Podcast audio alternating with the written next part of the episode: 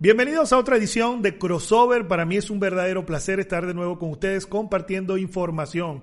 Hoy un tema que traemos en esta edición de Crossover es sobre los eSports o los deportes electrónicos o los deportes digitales, como ustedes lo quieran llamar. Pero es el tema que estaremos conversando hoy con Irán y también con Víctor. Feliz tarde, feliz noche, feliz día Feliz madrugada, a la hora que sea. ¿Cómo estás, Irán? Cuando lo quieran ver, cuando lo quieran ver.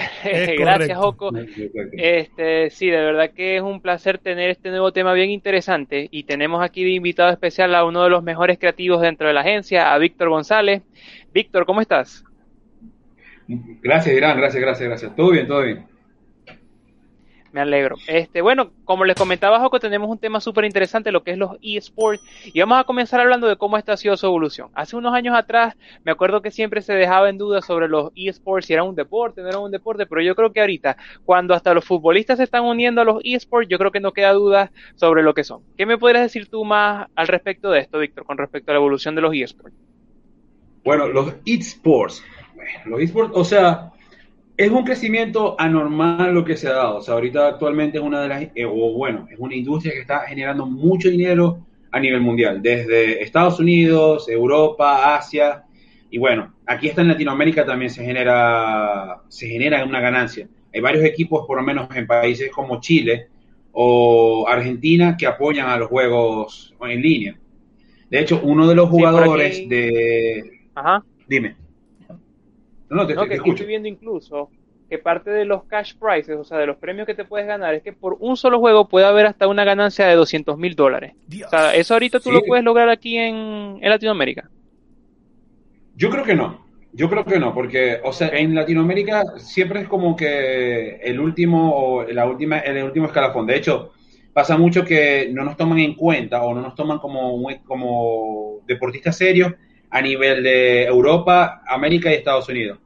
Pero eso ha cambiado, por lo menos el año pasado, un jugador que se llama, un jugador eh, chileno, este muchacho demostró un increíble nivel, o sea, un increíble nivel en League of Legends, tanto así que se lo llevaron a, Estados Unidos. Porque todo el momento juega con...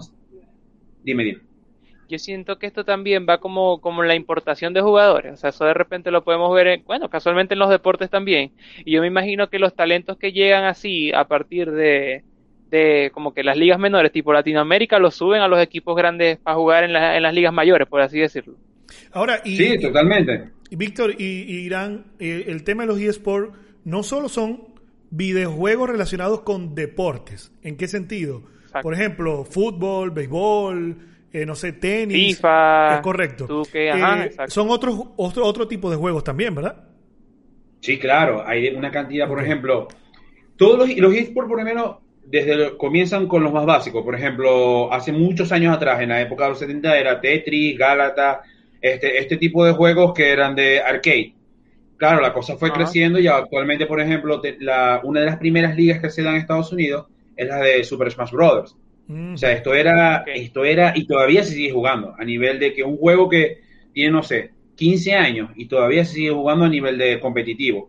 Actualmente tenemos otro, otros juegos como son los MOBA, que son League of Legends, este, mm, Dota, eh, StarCraft, eh, Warcraft, que son juegos que se juegan a este, que llaman MOBA, o sea, multiplayer.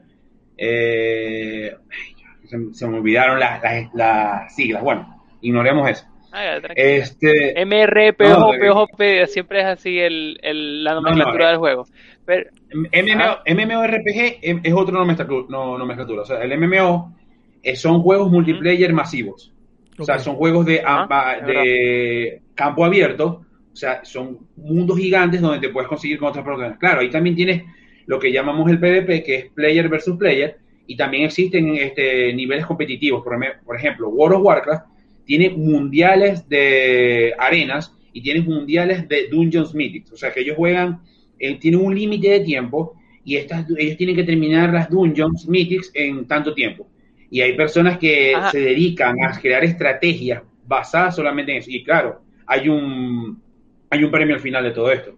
Yo me acuerdo que... ¿Y qué dirías, o sea, tú con respecto a los premios y eso, o sea, porque obviamente siempre como que antes se podía ver que era como que por pasión y los jugadores le echaban bola y jugaban todo el día, era porque eso era lo que en verdad les gustaba. Y en verdad a lo mejor la monetización o el premio en ese momento no era tan grande como lo es ahora. Sí, era algo más simbólico. La evolución... el premio, soy el mejor y hasta allí. Ajá, incluso por, por, cuestión de ranking. Ajá. Antes, antes los premios eran muy simbólicos. Por ejemplo, en Warcraft uno ganaba era lo que ganaban como, ¿cómo decirlo? Fama, por así decirlo. El mejor en esto pero yo me acuerdo que cuando se dio el primer mundial de Dota, de Dota 2, este, el, solamente el premio era un millón de dólares. Era un millón de dólares dividido en cinco personas. O sea, 200 mil para cada uno. Era muchísimo dinero en ese tiempo. O sea, ¿quién te iba a imaginar que, que cinco muchachos que se dedicaban a jugar, a jugar en su computadora, te iban a ganar un millón de dólares? Y lo lograron. Entonces, claro, los de Dota creo que siempre han sido un pelito más caros o siempre son más jugosos que los de LOL, pero los de LOL también van eh, eh, ahí equiparados, porque ellos siempre hacen como decir una recolecta.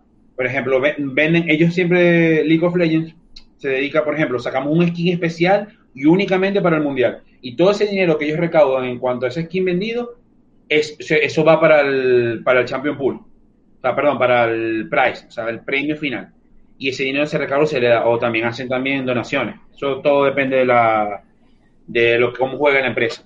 Sí, fíjense que el fue que me sorprendió. Es correcto, ¿no? Que el tema de los videojuegos siempre ha sido una industria muy lucrativa desde el tema del desarrollo de juegos, del juego, de videojuegos y la adquisición de esos videojuegos por N cantidad de personas durante muchos años, ¿no?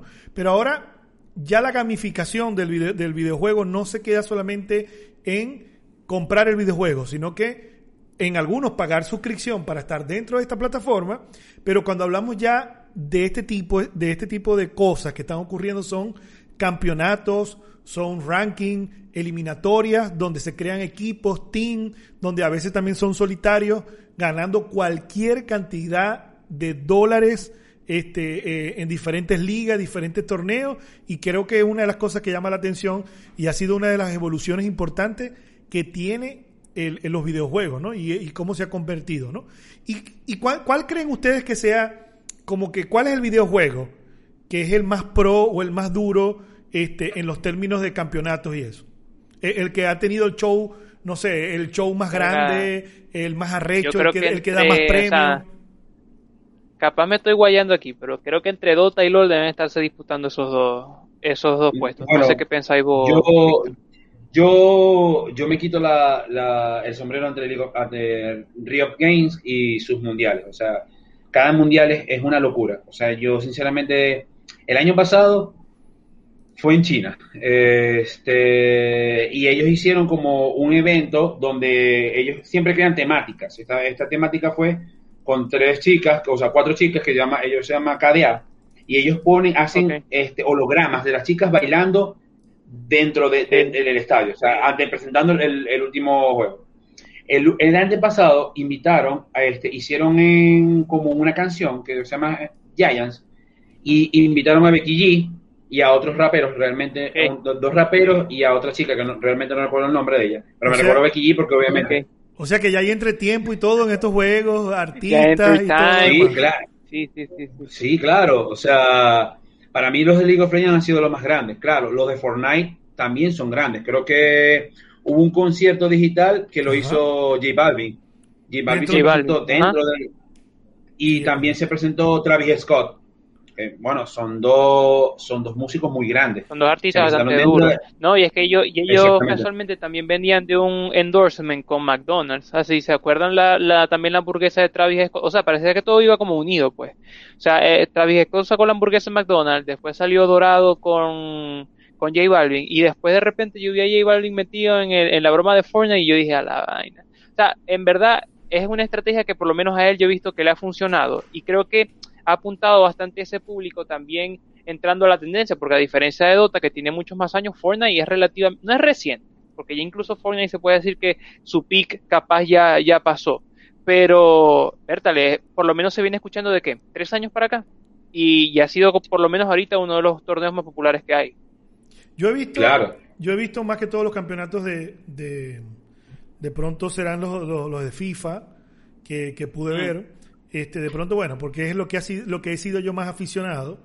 y en algún momento los de StarCraft y Brood War hace muchos años, pero no, bueno, no recuerdo, pero no, no recuerdo que habían, el, el premio no era tan metálico, sino era más que todo souvenirs, una consola nueva, viajes, una serie de cosas que daban los patrocinantes, pero no el poco de cobre y el y del dinero de, Eh. no sé cuántos miles de dólares para y de poderlo hacer.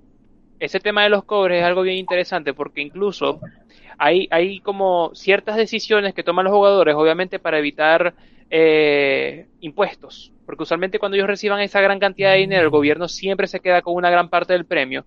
E incluso ya los jugadores tienen como asesores financieros para que al momento de que si ganan, ellos puedan desviar ese dinero para diferentes corporaciones y cosas así. O sea, ya tienen como un pequeño No, paraíso que- fiscal incluso preparado para los coños que, que ganan los premios, ¿me entiendes? Claro que es una movida Aquí, enorme, o sea, yo me acuerdo que eso salió en la marca.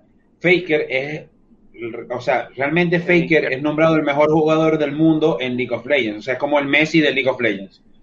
Faker, me acuerdo que él tiene un contrato millonario con este, SK Telecom de un millón de dólares. Además de ese contrato, Faker asegura su vida después, porque obviamente uno como, como jugador no se retira joven, o sea, se retira re- relativamente joven, a los 25, 28 años máximo. 28, Sí, creo tan, que el más tan- tan corta es la duración de... tan Sí, corta la duración del o sea, sí, máximo creo que creo que uno eh, fue un se llamaba Bersergen, se re- retiró a los 30. Pero ellos se retiran muy muy jóvenes. Entonces, obviamente, es como que le dará, ok, yo no túnel, voy a le dará túnel carpiano, algo así, porque Le- ey, ey, ey, No, eso no. es lo que iba a decir. Yo creo Eso porque es lo que yo- iba a o decir. sea, y, y- este muchacho O sea- firmó un contrato con SK Telecom como para asegurar su futuro. O sea, yo me retiro y me dedico a trabajar con la empresa. O sea, Ah, él ya lo pensó Exacto. todo. Por eso es que el, el equipo no lo deja. Yo me imagino que él tendrá contratos por equipos de americanos que pueden pagar más, pero no se va porque tiene ya todo su, tu futuro seguro. Entonces, y yo creo que esto también entra como en el debate de que si es un deporte o no. O sea, yo hablo claro y yo incluso hace años, yo me acuerdo que estaba conversando también este tema con otros amigos míos y me comentaron sobre la lesión de un jugador, que al parecer él se había dañado uno de los tendones del dedo, del índice, por haberle dado tantas veces clic al ratón. Y yo en ese momento, ajá, me, me- en verdad me reí, tal, jajaja, pero ahora obviamente uno que se la pasa también trabajando y escribiendo y que no está todo el día dándole clic al mollejo ese, de repente uno se ve que las manos no le sirven. Y es por eso que también los, los jugadores, me imagino que dentro de sus contratos tienen como cláusulas para las lesiones, para la, o sea, tal cual como si fuese algún deporte de alto rendimiento, porque, porque al fin y al cabo sí es así. Ellos tienen que incluso mantenerse hidratados y creo que hay lo- los torneos, tienen como ciertas reglas también para que ellos no como que no se sobreexijan, porque al parecer han, ha ocurrido jugadores que se desmayan u otros así porque tienen una un nivel de concentración y de exigencia física tan alto que ya en verdad prácticamente lo vuelve como un deporte. O sea, yo comparo esto como a veces con el golf, con la Fórmula 1, o sea, que esos incluso que son deportes establecidos como tal, este, y hay gente que no, que los debate y tal, pero cada uno tiene su, su juego, o sea, en El verdad, ajedrez, yo no sé cuánto, mucho el ajedrez. exacto, el ajedrez también, o sea, y es así, o sea, yo creo que ya en este punto de la vida es, es un- algo indiscutible de que esto es un deporte, o sea, como tal, y ya no queda duda, y lo importante y lo interesante es eso también, o sea, ya incluso hay gente que hace su vida alrededor de esto. Yo me imagino que Faker como marca ya él tiene muchos endorsements o tiene otras cosas aparte del contrato neto con esta gente que al momento de que se retira, o sea, tiene que tiene que subsistir de alguna manera. Ahora, y, y Víctor, ¿tú lo consideras un deporte?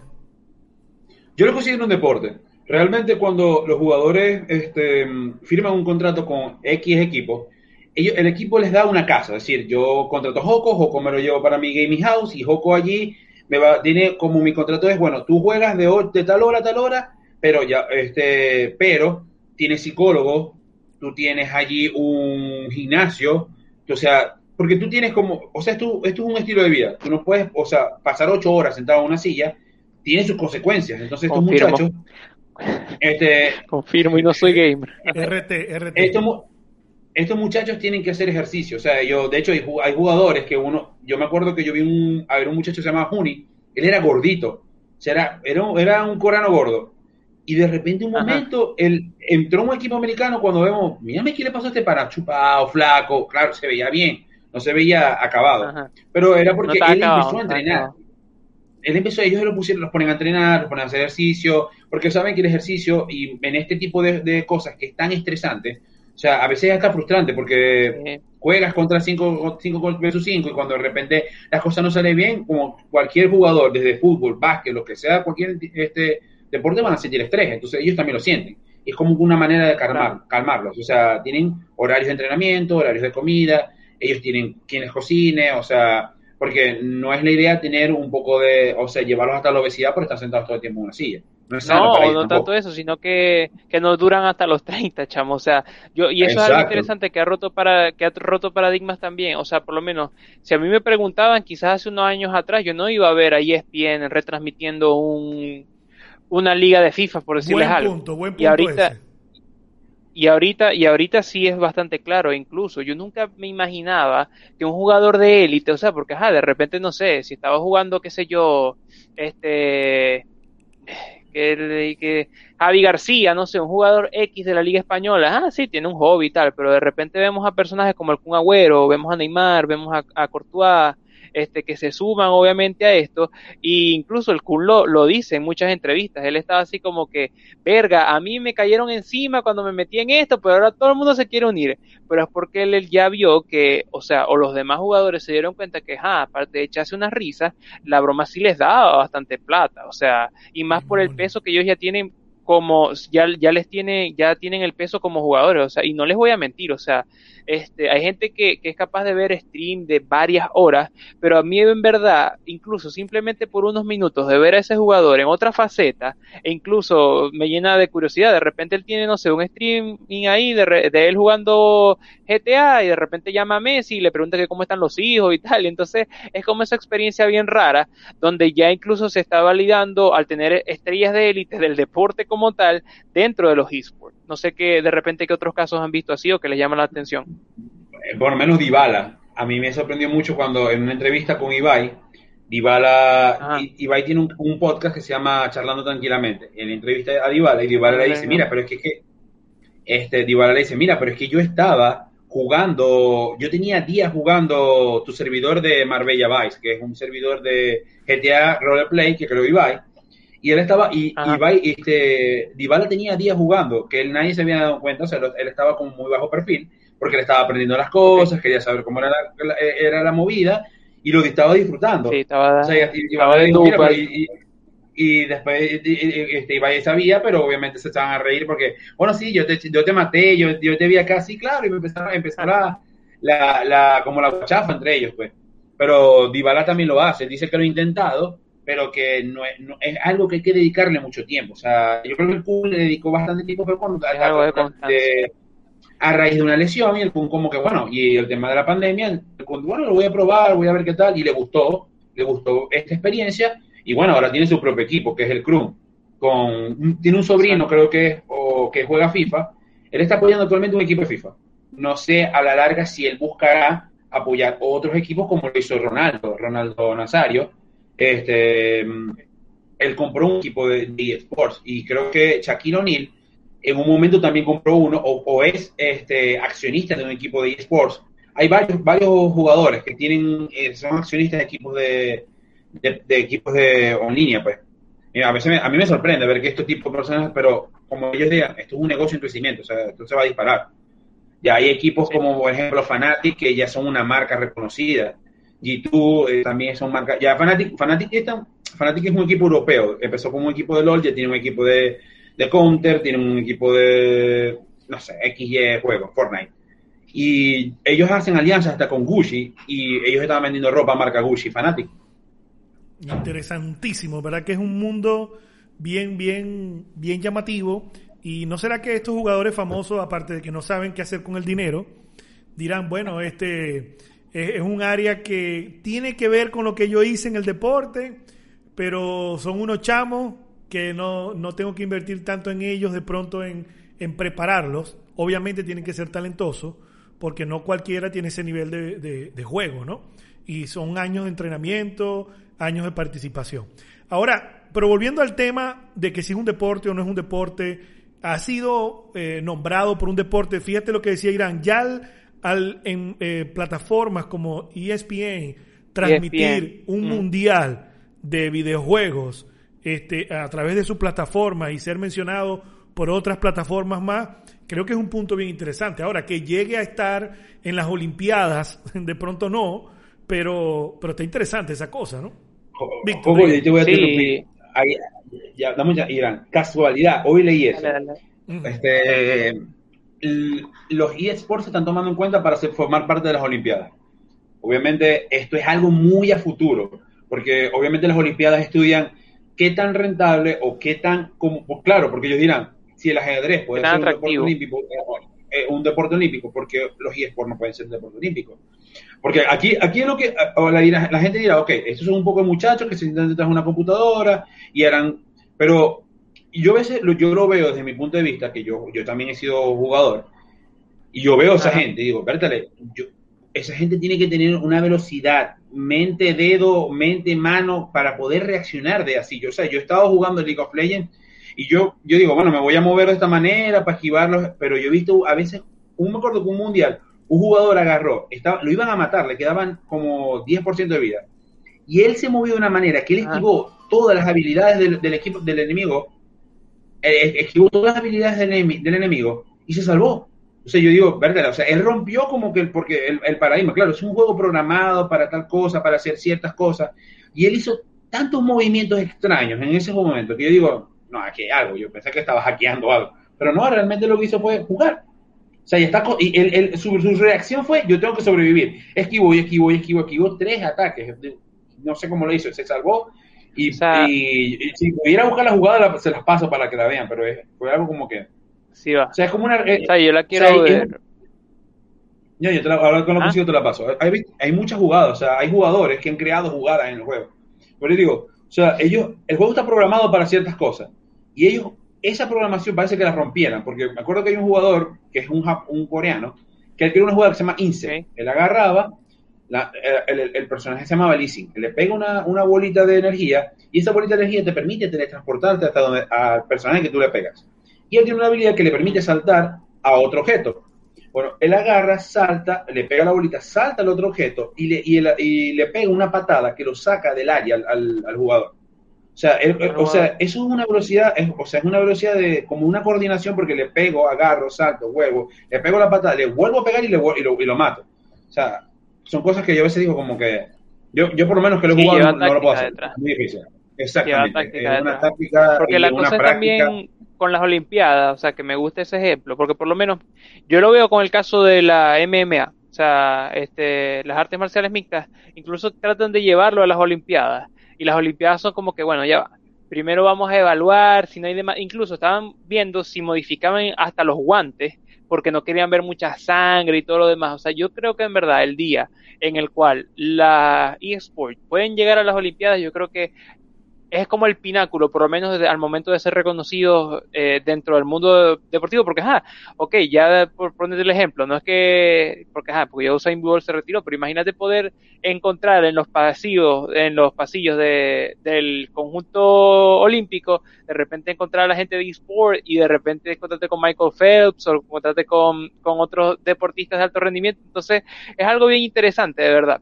Y yo creo que vamos poco a poco. Sí, sin, embargo, sí, sin embargo, de pronto son las Olimpiadas de los eSports, este, porque son, son tantos, tantos juegos que, que de pronto eh, darle cabida en la clasificación de una Olimpiada, como hemos venido acostumbrados, fíjense que todavía hay deportes que se consideran deportes que no están en las Olimpiadas, ¿no? Entonces. O que están descontinuados. Es correcto, es un tema también, y bueno, obviamente de que si es un tema rentable, yo creo que sí es rentable sobre todo más ahora en la pandemia, que, básicamente van a poder hacer una Olimpiada.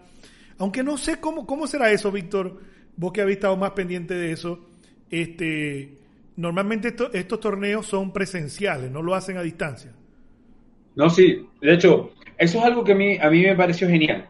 Este, el año pasado, tema de la, cuando la pandemia estaba en su auge, o bueno, estaba en su pico, como diría eh, ellos nunca se detuvieron. O sea, cada, este, cada equipo tenía una su gaming house, la, la, preparó para ellos poder disputar las ligas de League of Legends, este, como decir, la Liga Americana, el Mundial, y las, las, mini ligas que se forman entre ellos, entre mismos equipos, y no, no ocurrió nada. O sea, para ellos fue como que, ok, hay pandemia, no podemos salir, pero bueno, podemos jugar desde la casa. Eh, lo que hay que optimizar el espacio simplemente para que los muchachos se sientan más cómodos posible. Cuando de hecho yo me acuerdo que yo veía los videos de las transmisiones y veía que de repente estaba un jugador, andaba con crocs, se quitaba y andaba en media y se doblaba la pierna, o sea, andaba mucho más relajado y capaz ya está más cómodo jugando desde directamente desde la casa.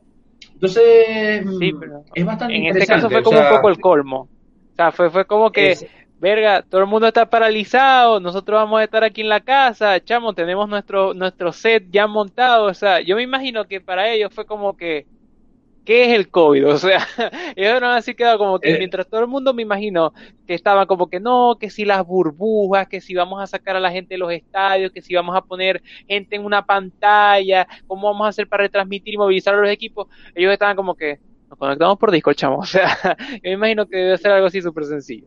Sí, claro, o sea, para ellos fue, o sea, no, no hubo como que, no hubo una diferencia como tal, claro, la diferencia fue de repente el Mundial no había la misma cantidad de personas en los estadios. claro, no iba a tener un pocotón de este, gente, la gente abrazándose con el confeti, la molleja, no, porque siempre es yo, lo veía más que todo por el tema de conectividad, ¿no? Porque acuérdate que, que se desconecta, por X razón pasa algo con el computador, con la red, y estás en un mundial, eso te descalifican, sí, un bajo, pierdes, pierdes tus chances, ¿cómo manejarán eso? No, y yo me acuerdo que el mundial fue en China, el mundial de este, del año pasado fue en China, yo, bueno, tremendo COVID tal, China, los jugadores fueron invitados, todo lo demás, claro, cada quien con su seguridad.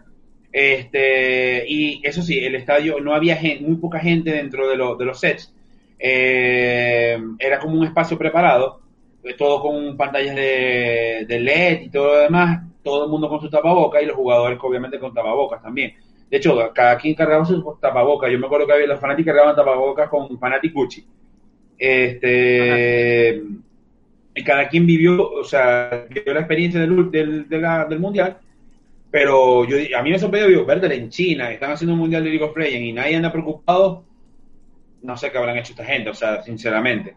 Pero lo, lo disputaron, me acuerdo que creo que ganó un equipo, ganó un equipo, ganó un equipo coreano, ganó un equipo coreano y no hubo ningún, no hubo ningún problema. O sea, y a mí me sorprende porque obviamente se detuvo la liga. No, lo que pasa es que podemos comparar, ¿no? No hay una comparación de llenar un estadio de 40 Sí, en verdad un poquito, un poquito, un poquito injusta. Eh, exactamente, a llenar, un a llenar un estrado con, no sé, digamos 100 personas, 200 personas. Claro, hay riesgo de, de, de, enfermarse, pero no es lo mismo, o sea, no se puede. Es decir, la liga, las ligas de, deportes en línea no se detuvieron. Ahora, este, todo, este tema de estos mundiales, campeonatos, algunos son transmitidos desde las propias plataformas de, los creadores de los videojuegos y algunos, yo he visto por lo menos en YouTube, eh, cuando hay transmisiones de, mundiales, este, algunos son retransmitidos por allí. Eh, se, sabe que si se cobra algo para acceder a ver este, estos campeonatos o siempre son libres? No, siempre son libres. De hecho, los de League of Legends son transmitidos por YouTube, son transmitidos por la plataforma de League of Legends, de Riot Games, también son transmitidos por Twitch. Entonces, este, no son, no hay, ¿cómo se llama esto? No hay un cobro, por decirlo así.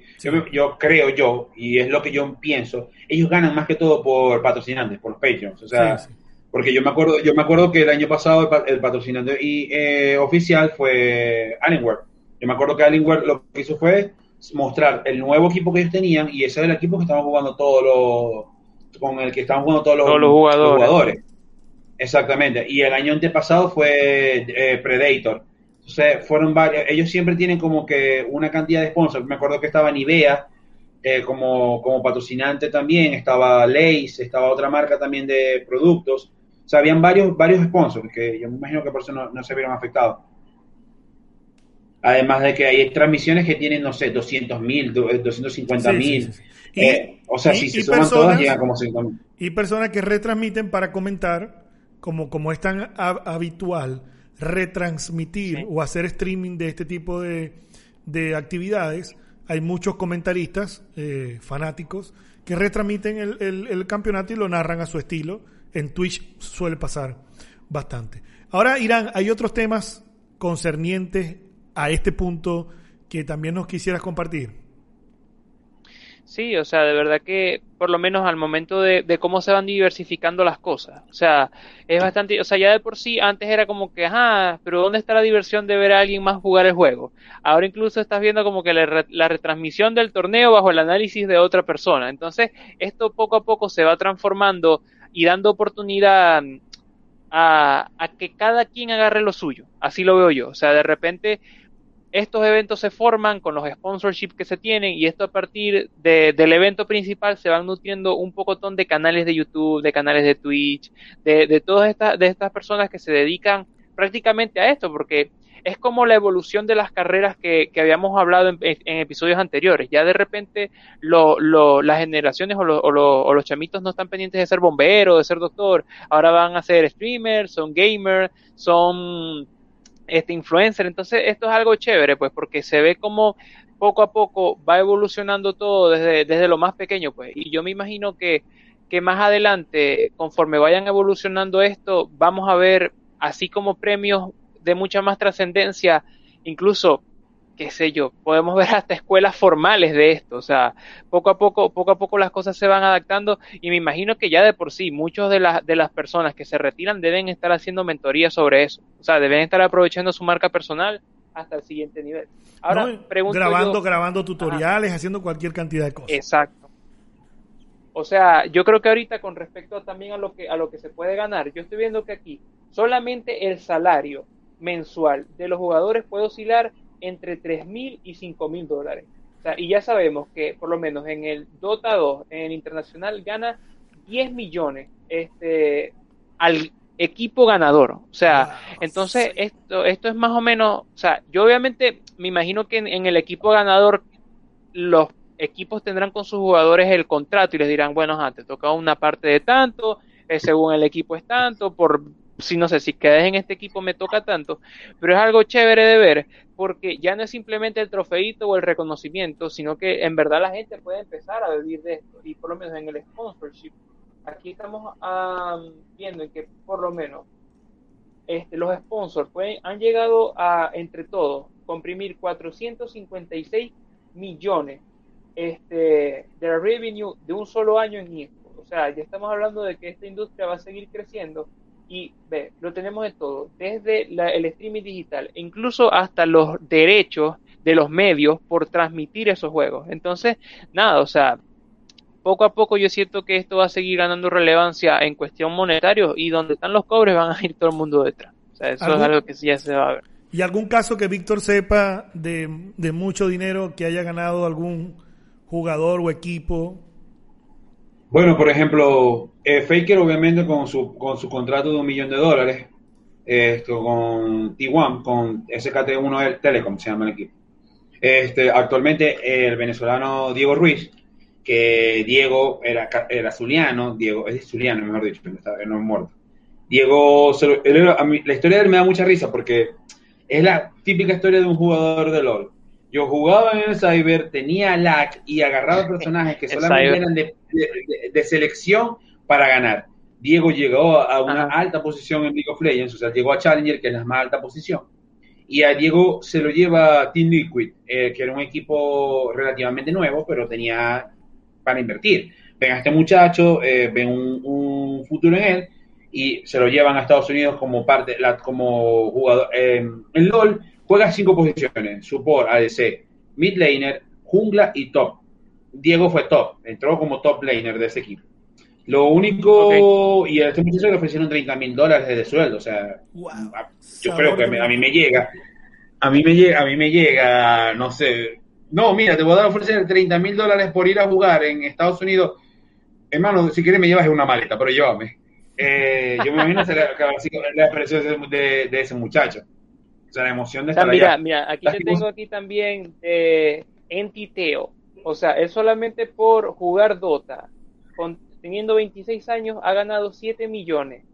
Eh, jugando en 108 torneos hasta la fecha. O sea, es uno de los que al parecer más ha ganado. Y también aquí Hair Axe este, ha ganado, teniendo 27 años, 6,47 millones, teniendo una, un récord en 64 torneos. También en Dota, o sea, de verdad que, es algo, es algo bien extremo. Lo que pasa es que yo, yo, por ejemplo, yo de Dota no conozco mucho, yo muy poco jugué Dota. Yo creo que yo jugué Dota cuando estaba en el Cyber, que era, que era como un, era un mapa creado con un servidor de Warcraft, de Frozen Throne. Me agarraban, ellos editaban el personaje, todo el mapa y jugabas Dota, o sea, así se llamaba. De hecho, tenía otro nombre. Este, yo de Dota no conozco mucho, pero lo que sí sé es que en Dota tú puedes monetizar dinero, o sea, tú puedes ganar dinero jugando Dota.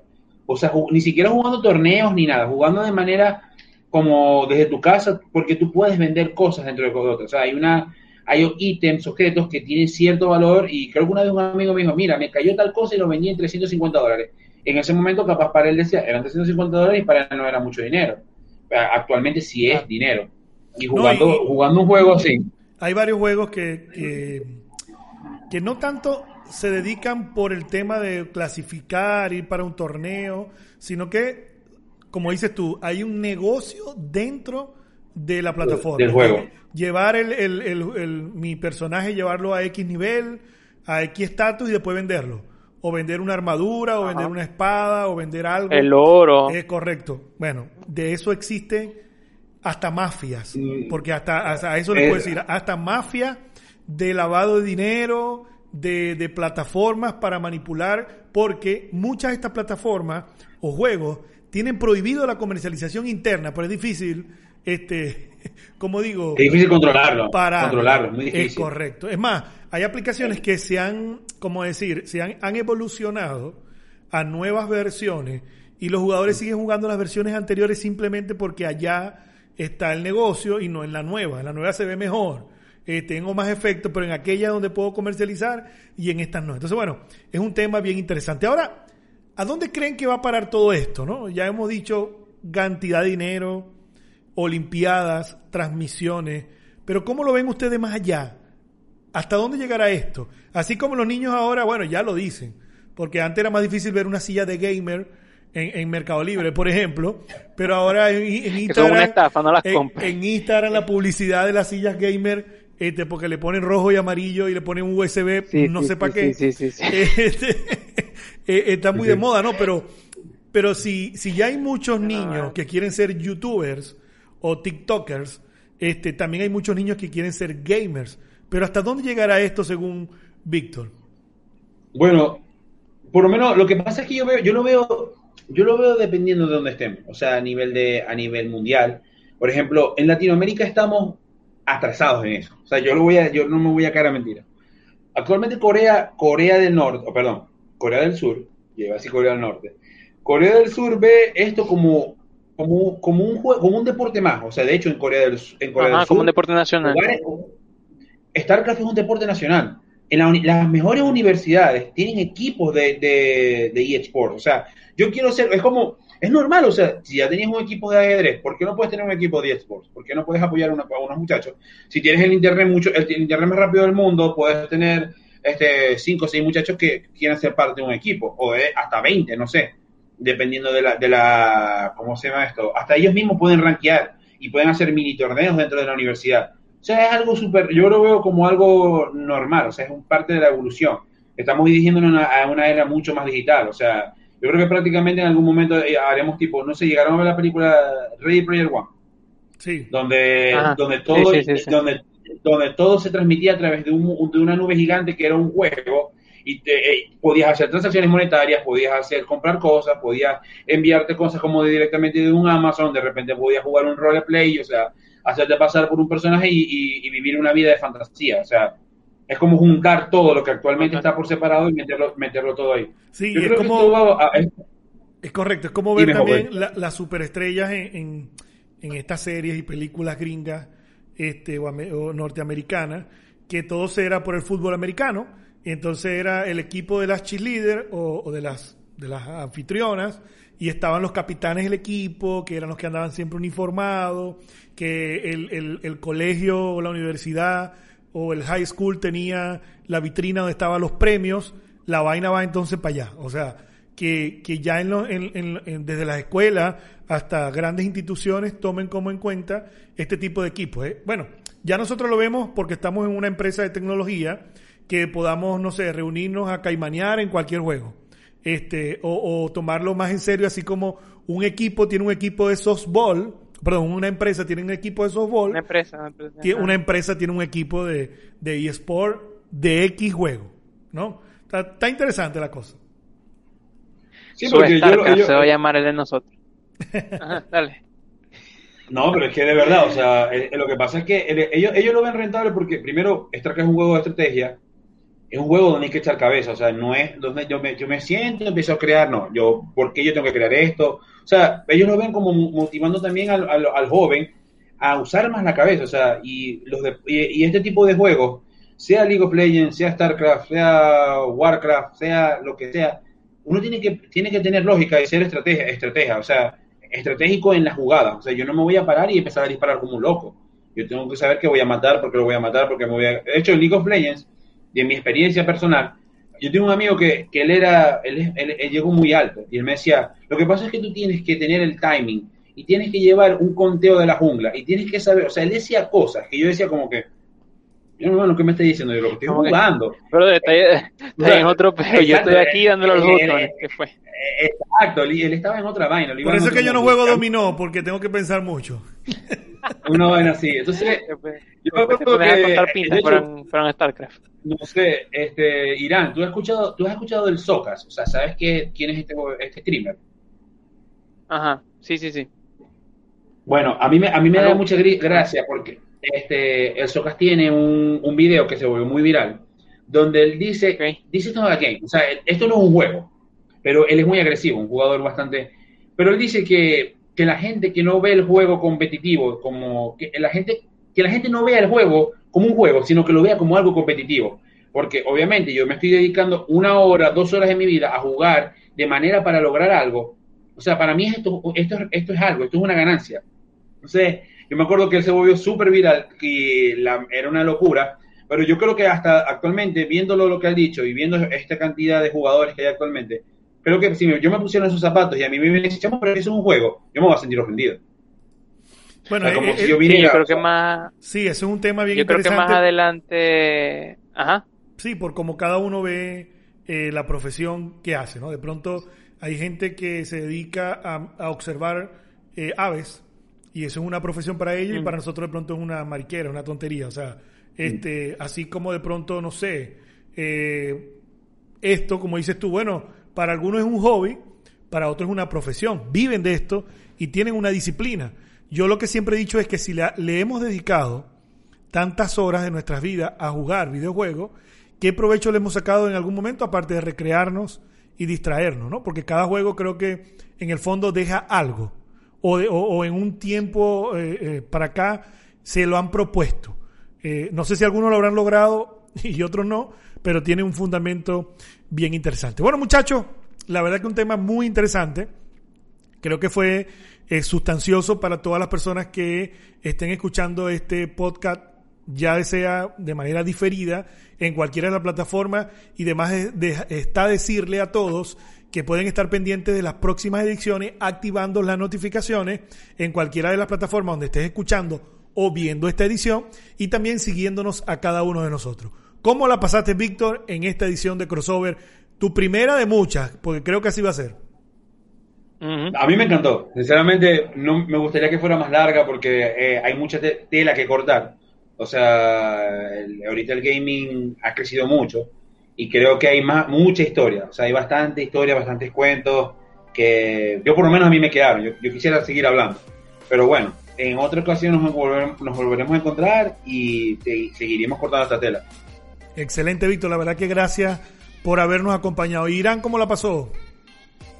No, por supuesto, pasándola súper chévere y seguramente va a ser así, o sea, de aquí de verdad que hay mucho de qué hablar y yo sé que más adelante van a salir quizás, no es un Queen's Gambit, pero sí es un StarCraft Gambit y vamos a ver las series con la, con los juegos y la niñita imaginándose algo en el techo así, así que de verdad que espero con ansia una próxima edición equipo. Bueno, agradecido con ustedes también de estar en sintonía y disfrutando de esta edición de crossover, así que nos escuchamos o nos vemos en otra edición.